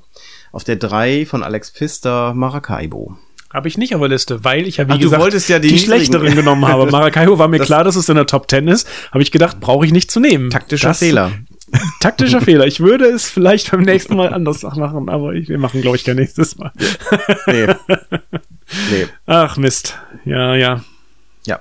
Also mal, äh, muss ich nicht mehr viel zu sagen. Wer äh, hören möchte, was ich äh, zu Maracaibo zu sagen habe, der hört am besten nochmal äh, beim Solo Manolo ja, mit Solo rein. Manolo hören, genau. Da äh, habe ich mit ihm lange drüber gesprochen und ähm, mir gefällt das total gut. Es hat eine Abwechslung drin. Es ist äh, auf jeden Fall ein komplexes Eurogame, ähm, aber eins, was sich komischerweise nicht so anstrengend anfühlt. Irgendwie, es, es fühlt sich leichter an, als es eigentlich ist wenn das Sinn macht, was ich gerade sage. Aber ähm, das ist so das, was bei mir immer ankommt, wenn ich das Spiel spiele. Das gilt nicht fürs erste Spiel. Aber wenn man erstmal verstanden hat und begriffen hat, wie es geht, dann, dann gewinnt es eine Leichtigkeit, äh, die ich wirklich äh, ganz fantastisch finde. Ja, wie gesagt, ich hätte Maracaibo bei dir in den Top Ten vermutet, aber ja, was willst du machen, ne? Ja. Das, äh, ja. Es ist halt, wie es ist. Ich meine, grundsätzlich ist deine Strategie ja aufgegangen. Du hast ja auf den unteren Rängen ganz schön gepunktet. Ja, aber das zählt ja dann am Ende auch nicht. Aber du hast ja auch noch Ich kein bin, Bingo. ich habe auch jetzt ehrlich gesagt wenig Chancen, noch ein Bingo oder Barniel zu machen. äh, aber äh, wenn du mir die Nummer zwei sagst, kann, kann ich sagen, ob ich noch im Rennen bin. Okay, die Nummer zwei. Wir gehen mit einer Gruppe von Figuren durch äh, unterirdische oder dunkle, zumindest dunkle Gänge und äh, plätten Monster. Gut, wenn es nicht unterirdisch ist, sondern, ist nicht sondern in einem Metallgehäuse stattfindet. Ja, Und dieses Spiel zweimal bei dir hier oben auf dem äh, Regal steht. ja, obwohl ich insgesamt vier Kästen davon habe. Dann ist es Space Hulk. es ist Space Hulk. Und damit mache ich B1. Aber und damit immer noch werde ich tatsächlich mit deiner mit deinem Platz eins, wo ich mir sehr sicher bin, was da kommt, werde ich tatsächlich die Reihe voll kriegen. Ach, Shitten-Dilly. ja gut, es ist dann halt Space es ist. Hulk, ja, Genau, Space genau. Hulk. Von Richard Halliwell bei Games, Work äh, Games Workshop erschienen, anno 89, also schon 30 Jahre alt. Ähm, die erste Edition habe ich geliebt, die zweite habe ich nie gespielt, habe mir die, also zumindest nicht zu der Zeit gespielt, habe mir die dann irgendwann mal nachgekauft ähm, über eBay. Hm? Dritte Edition ist die definitive Edition. Vierte gibt's ab und zu nochmal. Ähm, die hat die dritte äh, quasi wiederholt mit einem Szenario mehr und das war's dann auch so. Ne? Wir haben ja vorhin schon mal über Spielerfahrungen geredet, über ähm, das tighte Gameplay. und Vor, das, vor einigen Monaten haben wir darüber gesprochen. Nee, wir haben auch schon bei ähm, Mouse of Mystic drüber gesprochen und über bei, bei Pandemic Legacy. Also, Also dann über also die in dieser Serie schon. Nee, das war ja diese Folge sogar. Man verliert es gerade so ein ja, bisschen. ja, das tatsächlich. Ähm, nee, Space Hulk ist wirklich, also man kann sich das vorstellen als ähm, Aliens, der Film, äh, das Spiel. Mhm. Also Mhm. man kann sich das vorstellen als Aliens, das Spiel. Mhm. Also wir haben eine Truppe von gut ausgerüsteten Marines und äh, äh, kämpfen uns durch enge Gänge und die Aliens kommen von überall her, die kommen als erstes als Radarblips, Radarechos nur aufs Spielfeld und erst wenn wir die wirklich sehen oder wenn sich der ähm, Gegner entschließt, die zu enthüllen, wissen wir genau, was da drin ist. Da können ein, zwei oder drei Aliens drunter sein Mhm. und du ähm, richtest als Alien-Spieler so eine Bedroh äh, eine Drohkulisse auf. Die kommen halt von der von allen Seiten und von hinten und von rechts und von links. Überall sind sie, aber du weißt halt nicht, wie viele das sind. Ne? Mhm. Wenn dann einen von hinten jetzt kommen lässt und den vielleicht noch außer Sicht lässt, Macht er das jetzt, weil es sowieso nur einer ist und weil der nicht so gefährlich ist? Oder hat er da drei drunter und wartet noch, bis er einen anderen Dreier kriegt, den er da auch Mhm, den man mhm. haben möchte? Du hast spezielle Fähigkeiten bei den Marines. Naja, Fähigkeiten ist schon wieder zu äh, groß ausgedrückt. Also die meisten schießen einfach und es ist dann einfach nur ein Würfeln mit zwei Mhm. Würfeln. Wenn ich über eine, oh Gott, fünf Würfel habe ich getroffen. Wenn ich über eine sechs Würfel habe ich getroffen. Verdammt. Mein, eins meiner Lieblingsspiele und ich weiß es gerade nicht.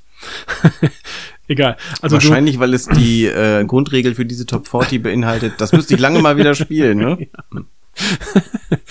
ähm, du hast halt einen, einen, einen Zielwürfelwert und es wird immer ähm, wahrscheinlicher, das Ziel zu treffen, je öfter du drauf schießt, ohne dich zu bewegen. Ne? Okay. Also wenn Mhm. die Gegner auf dich zukommen, du kannst dann auch im Overwatch-Modus, also in deinem Zug, wenn du nicht dran bist, kannst du schießen. Und äh, er kommt auf dich zu, er weiß genau, er, du kannst dreimal auf ihn schießen, wirst du es schaffen, ihn zu Mhm. treffen und so. Das Mhm. ist dann für den Alien-Spieler auch sehr äh, überlegenswert. Ja. Versuche ich jetzt den Vorstoß mit meinen Monstern. Ich habe zwar nur unendliches Repertoire an Monstern, also ich habe äh, kann bis zu 30, glaube ich, auf dem Spielfeld haben. Aber äh, und der Marine-Spieler hat fünf bis zehn Figuren und die sind halt endlich. Wenn die weg sind, sind die weg. Ne? Und ähm, du ähm, versuchst als Marine-Spieler die äh, Feuerwinkel so aufzustellen, dass du halt da nichts, dass da nichts durchkommen kann. Aber in dem Moment, in dem einer ausfällt davon, kann eventuell deine ganze Verteidigung zusammenbrechen. Und das ist einfach so geil. Mhm. Und äh, du hast äh, noch die Möglichkeit, ähm, oder äh, du hast noch die äh, Regel, mit der man nicht unbedingt spielen muss, aber die macht es noch mal enger, ähm, dass du ein Zeitlimit hast, aber nur für den Marine-Spieler. Der muss dann seinen Zug in drei Minuten erledigt haben. Und wenn er seinen Sergeant verliert, sogar nur noch in zweieinhalb Minuten. Ist also der noch besonders schützenswert dabei. Und ach, herrlich, herrlich. Mhm. Ingo, du musst das unbedingt spielen. Das, yeah, das ein, steht ja bei uns ja auch schon lange auf dem Plan. Ne? es ist ein so ja. fantastisches Spielerlebnis und ich hoffe, dass du das auch empf so empfindest und dass das nicht nur meiner Jugendnostalgie äh, geschuldet ist. Nee, aber mein Sohn findet es auch toll. Ja. Und ach, das ist ah, großartig, großartig. Es ist auch eins von diesen Games Workshop Spielen, die inzwischen schlecht zu kriegen und vor allem sehr teuer sind. Also das hat damals auch schon 100 Euro gekostet, glaube ich. Mhm. Ich weiß nicht, ob man das noch kriegen kann, aber äh, ja, ähm, tolle Figuren, super Figuren. Also mhm. es ist natürlich Games Workshop Qualität, mhm. da äh, muss man nichts dazu sagen. Ähm, jede Figur auch äh, individuell von der von der Form her. Ach, das ist großartig. Tolles Material nicht zu viel Regeln, also da kommt man relativ schnell rein und das ist alles, ähm, man denkt nicht mehr über die Spielregeln nach, sondern wirklich nur über die Situation. Wie komme ich nach vorne? Wie kann ich mich schützen als Marine-Spieler oder als Alien-Spieler? Wie kann ich den endlich mal aufessen? also ein sehr asymmetrisches Zwei-Personen-Spiel und was einfach fantastisch ist. Space Hulk, meine Nummer zwei. Meine Nummer zwei ist wahrscheinlich die größte Überraschung, die ich selber auch hatte, als ich die Liste hatte. Ich wusste, dass das Spiel in meiner Top 40 ist, aber dass es nachher so hoch landen wird, da war ich mir am Anfang nicht sicher. Top 10 habe ich ihm zugetraut, aber dass das hier landet. Aber ich, äh, es ist auch, wenn ich jetzt mir das angucke, es ist tatsächlich so. Äh, es ist von den äh, berühmt bekannten Autoren Bo Beckett, Dave Kimmel und Jeff Stahl die wahrscheinlich kaum jemand kennt. Mhm. Ähm, und es, dass es so weit oben ist, hängt damit zusammen, dass ich im letzten Jahr äh, zwei Partien hatte, die ich dieses Spiel als Teamspiel spielen durfte und das hat fantastisch funktioniert. Es geht um 878 Angriff auf England. Das habe ich tatsächlich auf der A2, aber da fehlt mir die D2 noch. Ein Hoch auf die D2. Mist, ey. Genau, 878 Angriff auf England. Ähm, wer die Birth of America-Reihe kennt, mit 1775 und 1882, wo es um den einen Konflikt geht. äh, noch Gute Vorbereitung ist alles. Da geht es ja, hier um diese Sache in Ein bisschen mehr kann ich dir dazu sagen. Hier geht es halt darum, äh, wie äh, England von äh, sich immer wiederholenden Wikingerüberfällen heimgesucht wird und äh, ein, also man spielt es entweder zu zweit oder optimalerweise zu viert. Ähm, und gehen wir jetzt mal von vier aus. Zwei Spieler spielen die äh, englischen Verteidiger haben zwei unterschiedliche Fraktionen dort. Das eine sind die Leibwachen quasi des Königs und das andere sind so die örtlichen Grafen. Äh, die einen sind, gibt's halt in größerer Menge, dafür sind die schwächer, die anderen gibt's weniger, dafür sind die stärker. Jeder hat ein eigenes Kartendeck mit Bewegungskarten und mit äh, Aktionskarten. Und äh, auf der anderen Seite haben wir die Nordmänner und die Berserker. Und äh, die beiden Spieler versuchen äh, spätestens am Spielende, was auch so ein bisschen variabel ist, also wir werden mindestens fünf Runden spielen, eventuell acht. Ähm, und sollte das Spielende eingeläutet werden, wird einfach geschaut. Haben jetzt die Wikinger eine bestimmte Zahl an Siedlungen übernommen. Dann haben die Wikinger gewonnen. Oder haben die Engländer die Wikinger so weit im Griff behalten, dass äh, quasi diese Anzahl von den Wikingern nicht erreicht worden ist, dann gewinnen die Engländer. Es gibt zwei Möglichkeiten äh, eines sogenannten Sudden Death, nämlich wenn die Wikinger komplett von der Insel vertrieben werden, haben die sofort verloren.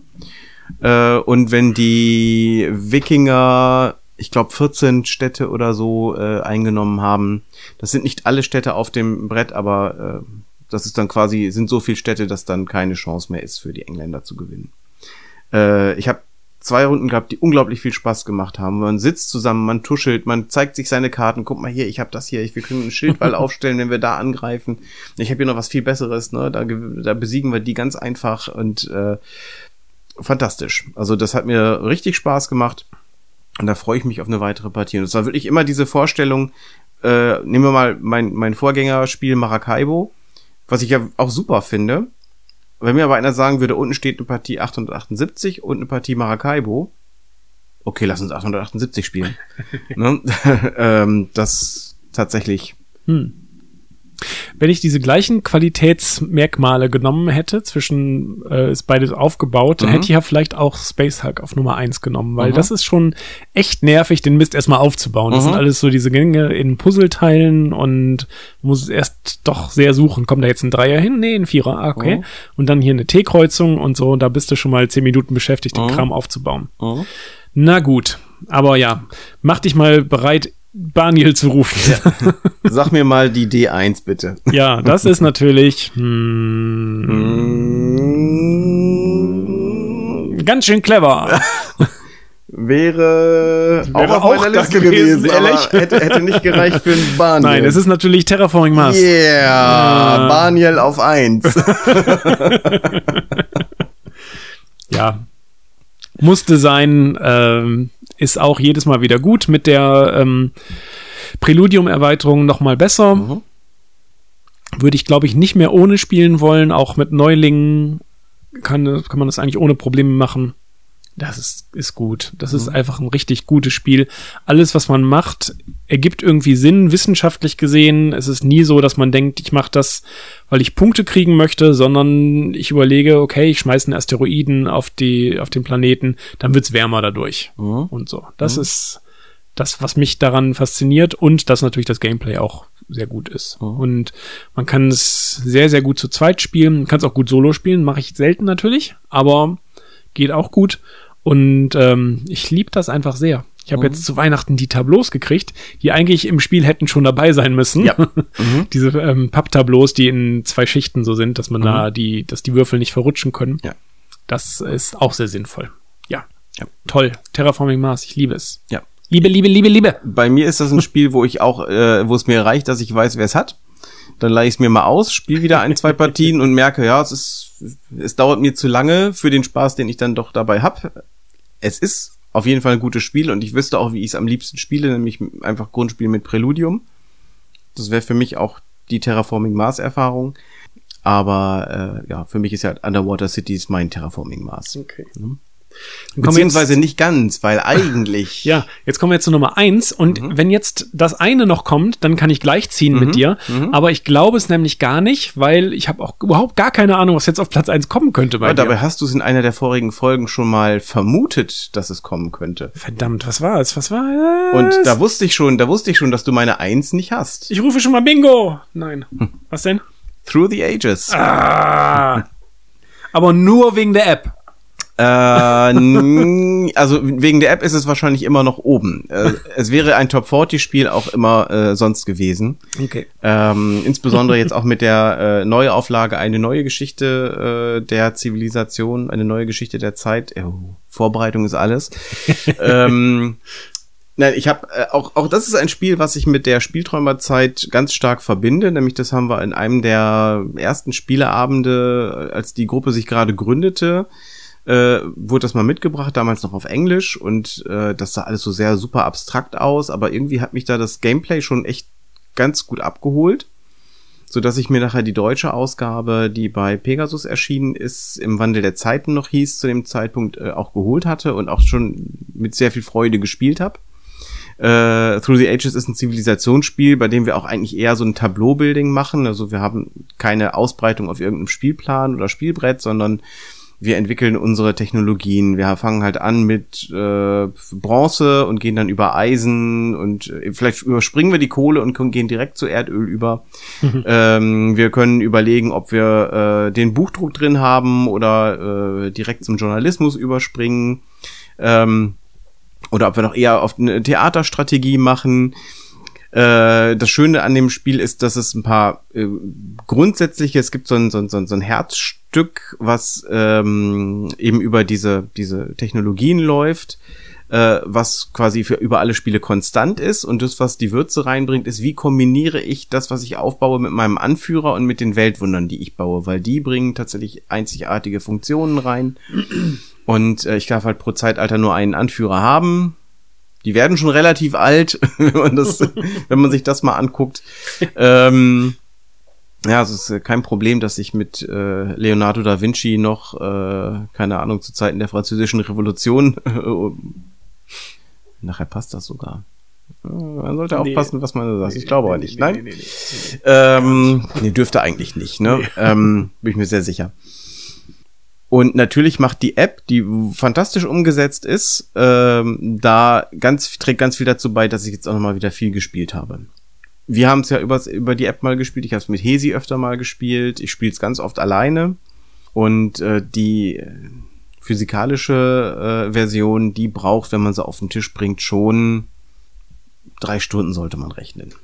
Ja, Ja, mindestens. und, und die braucht viel Platz, aber trotzdem habe ich auch da Lust drauf und das, äh, eine Erweiterung ist angekündigt mit neuen Wundern und neuen Anführern. Und wie gesagt, das ist eigentlich so das, das Salz, ne? Das sind so die besonderen Fähigkeiten und in der App kann man die bereits spielen und die machen wirklich eine ganze Menge anders. Du planst anders plötzlich. Ne? Mhm. Du kannst militärisch ganz fies auf die Fresse kriegen. Ähm, da kann man aber äh, laut Regeln, also im, im normalen Brettspiel, ich glaube, in der App kannst du es nicht so einstellen, aber nach, nach den Brettspielregeln kannst du dich einfach einigen, ob du die Kriege rausnimmst, nur mit Aggressionen spielst oder so, ne? Das ist äh, dir überlassen. Mhm. Und trotzdem ist das Militär dann nicht ganz egal, weil es gibt Ereignisse, die betreffen den stärksten Spieler, den schwächsten Spieler. Ne? Also es ist, man kann quasi äh, direkte Konfrontation aus dem Spiel nehmen und trotzdem ist das Militär wichtig. Ist bei mir eigentlich immer irgendwo in den Top Ten zu finden. Und äh, auch wenn ich drüber nachdenke, wirklich mein Lieblingsspiel. Tja. Ja. Ich muss sagen, die App macht wirklich alles richtig, was so eine App machen muss. Ist wirklich super gut gelöst. Äh, mit äh, Draggen und Droppen kann man da einiges machen Mhm. oder mit Anklicken und Ausführen und so weiter. Ähm, alles sehr gut visualisiert. Äh, ich hätte als erstes gedacht, als ich das das erste Mal als Brettspiel gespielt habe, dass die Abstraktion mich da stören könnte irgendwie, weil du ja letztendlich ganz viele Sachen so über Leisten verschiebst, nach rechts und links und äh, keine, die, nicht diese Kartenausdehnung hast, die bei Mhm. allen Civ-Spielen irgendwie ist. Da stört mich gar nicht Nee. Dabei. Auch Also ich habe wirklich, äh, war wirklich überrascht davon. Ja, auch Wie die, gut das alles so auch wie, wie funktioniert. abstrahiert die Bevölkerungsentwicklung und die Ressourcenentwicklung gelöst ist mit den äh, äh, einfach Steine wegnehmen. Du siehst, wie, wie viel Mathematik dahinter steckt eigentlich und trotzdem es funktioniert. Du, du merkst sogar, welches, welche Idee da Pate steht. Ja. Ne? Ähm, und das ist teilweise auch in den Regeln äh, immer so erklärt. Ne? Mhm. Das, äh, was ich, du nimmst halt zwei Bevölkerungssteine am Ende jedes Zeitalters weg, was es schwerer macht, die Leute zu ernähren. Äh, und auch, du musst ja auch mit der, die Zufriedenheit hängt auch davon ab, wie viele Leute von deinem Tableau abgeräumt sind. Und das wird halt begründet, ja, die Leute werden halt immer anspruchsvoller. Mhm. Ja? Ja. Das heißt, die wollen jetzt mehr auf dem Teller haben und äh, die sind nicht mehr so glücklich. Das reicht nicht mehr, was du denen gerade bietest. Trotzdem muss ich sagen, dass das sehr viel auch kleine Regeln enthält, die ein bisschen sehr nervig sind für mich. Und ähm, wenn du es gut spielen willst, musst du es echt einige Male Ja. gespielt haben. Ich habe gegen dich und Hesi gespielt, habe überhaupt gar kein Land gesehen, nicht mal ansatzweise. Und das war eine so frustrierende Spielerfahrung für mich, dass ich seitdem die App nicht mehr angefasst habe. Mhm. Habe ich überhaupt gar keinen Bock drauf. Und das liegt auch daran, dass man das Militär ja haben muss. Es gibt ja viele Spiele, wo man einfach sagt, so Seven Wonders zum Beispiel, mache ich halt kein Militär, kriege ich ein paar Minuspunkte dadurch. Aber das kann dich so unglaublich kaputt machen, wenn jemand Militär, militärische Angriffe gegen dich führt oder Ja. Krieg gegen dich führt. Wie gesagt, da das ist- funktioniert gar nicht dann Das mehr. ist im Brettspiel besser regelbar, das fehlt mir in der App auch. Ne? Du Mhm. kannst also nicht angeben, äh, ich spiele ohne Kriegskarten oder ohne Aggressionskarten. Ich bin mir ziemlich sicher, in den äh, Regeln in der Anleitung steht, ja, wer weniger konfliktreich spielen möchte als Variante, der nimmt einfach die, die Kriege raus ne? aus den Militärkarten. Mhm. Ja. Und dann kannst du vielleicht eine, eine, eine kurzfristige Aggression vielleicht spielen, die dann ein einmal Effekt hat, äh, aber nie, nie so heftig sind wie jetzt die, die Kriege Mhm. tatsächlich. Ne? Ja. Genau. ja, aber das hat auf jeden Fall dazu gefügt, äh, geführt, dass mir das nicht so gefällt. Kann ich total verstehen. Und ich würde es nicht in meine Top 50 packen. Mhm. Also, nee, das ist ein Spiel, was, was weit weg ist für mich. Da, da wirst du. also ich würde es als Brettspiel nochmal spielen wollen, auch gerne sogar, aber mh, Mhm. nee, nee. eindeutig, ich habe auch vorher viele Spiele ja alleine gespielt und du kannst dir die Stärke deiner äh, virtuellen Gegner ja aussuchen. Und äh, da habe ich am Anfang auch nur gegen die Holzkollegen gespielt und nicht gegen die Eisenkollegen. ähm, und das ist jetzt auch noch schwer. Ich, ich spiele das gerne, aber auch nicht gut, glaube ich. Ne? Aber ich, selbst dazu hätte ich keinen Bock. Ich bin erfahren, aber äh, ich glaube immer noch nicht, dass, äh, dass, dass ich wirklich gut spiele. Ne? Mir macht es einfach Spaß zu sehen, was sich da entwickelt, ne? was sich da so aufbaut. Und dann äh, stimmt schon, ist auch so dieses Gefahr, dass da einer mit einer Militärstrategie einfach destruktiv spielt. Das fühlt sich dann schon doof an. Ne? Ja. Ja, mein Ja. Gott, jetzt haben wir es aber geschafft hier mit den Top Ritt? 10, Top 40 sogar. Ja. Ähm, mir hat beim Bingo, Mhm. du hast ja Mage Knight erwähnt Mhm. und da habe ich Star Trek, Star Trek Frontiers Ja. gewählt. Ja. Weil ich gedacht habe, das findest du besser, aber wahrscheinlich, weil du Mage Knight gerade neu hast, findest du Mage Knight besser und hast Ja. dann deswegen Frontiers nicht reingenommen. Genau. Dann hätte ich nämlich schon längst Bingo gehabt. Ja. Ansonsten Sachen, die mir auf deiner Liste gefehlt haben, aber wie gesagt in den tieferen Rängen, weil ich ja gedacht habe, es kommen die tieferen eher, Mhm. ähm, wäre ja auch aufgegangen, weil du ja erst ganz spät mit der Nummer 1. absolut, absolut. Aber gut, ähm, das wäre ähm, Talisman gewesen. Nee, habe ich nicht Ja. berücksichtigt, ja. Äh, Bang the Dice Game hätte ich gedacht. Ja, habe ich geprüft, aber war nicht. Mhm. Navigador. Wäre ein Kandidat auf Top 40, Mhm. zu lange her, dass ich es gespielt habe. Azul habe ich noch gedacht. Kommt irgendwie vor. Ja, nee, ist auch nicht. War geprüft, aber Gut, Downforce. Nee, da habe ich tatsächlich, äh, da war mir klar, das hat keine Chance gegen Okay. die, die ich habe. Korsaren der Karibik. Hatte ich geprüft, war nicht. Reisen des Marco Polo. Nee. Witzigerweise äh, verliere ich da so ein bisschen die Lust dran. Ja, Ich überlege, ob ich mal Marco Polo 2 probiere. Weil, was ja so einiges besser machen soll, was. Nicht äh, mit mir, das kann ich schon mal sagen. Ja, das glaube ich dir. Die Paläste von Carrara habe ich noch gedacht, ja, dass das war, bei auch, dir vorkommt. war, war lange eins, ähm, hat es auch nicht, nicht geschafft in den Top 40. Habe ich aber drüber nachgedacht. Dann hat mir noch Luxor gefehlt. Ja, nee. Small World. Nee. Kraftwagen habe ich gedacht. Also als Geheimtipp so.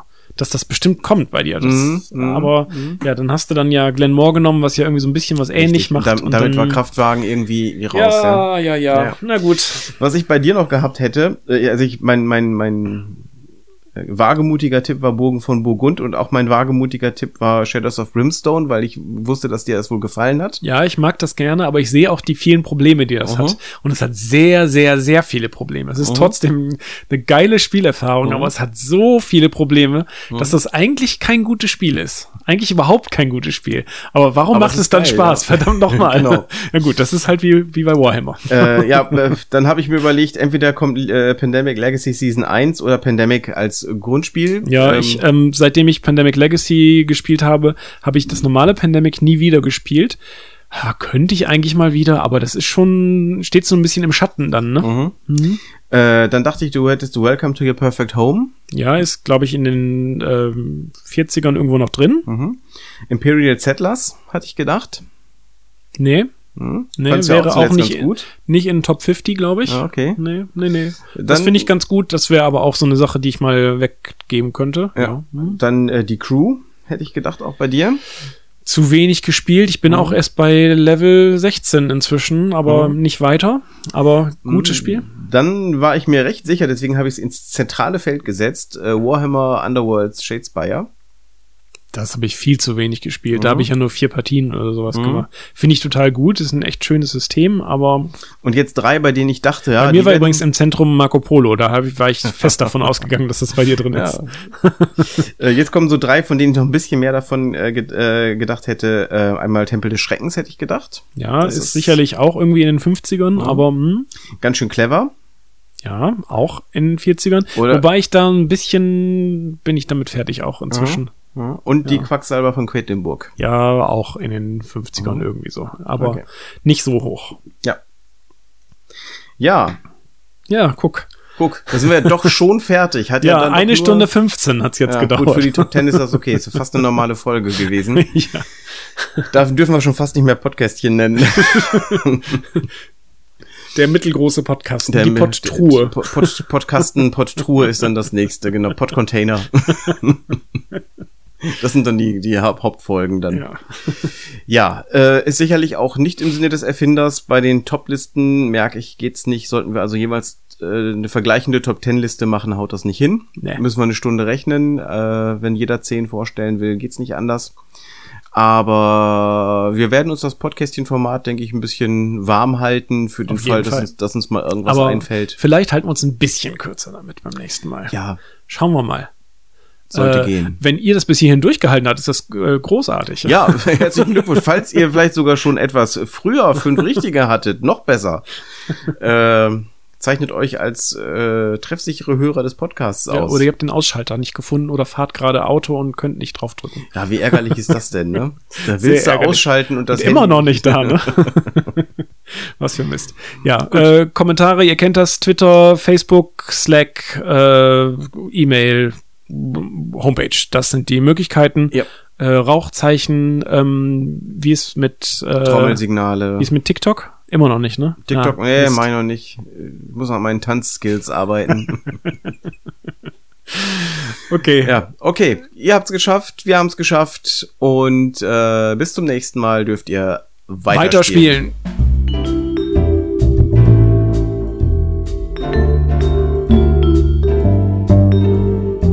Das war das Podcastchen von The Spieltraumers. Wir freuen uns über Kommentare, Fragen und Anregungen per E-Mail an podcast.spielträumer.de, Spielträumer mit AE, im Beeple Slack oder per Twitter an @spielträumer oder @herr Niemann. Bis zum nächsten Mal.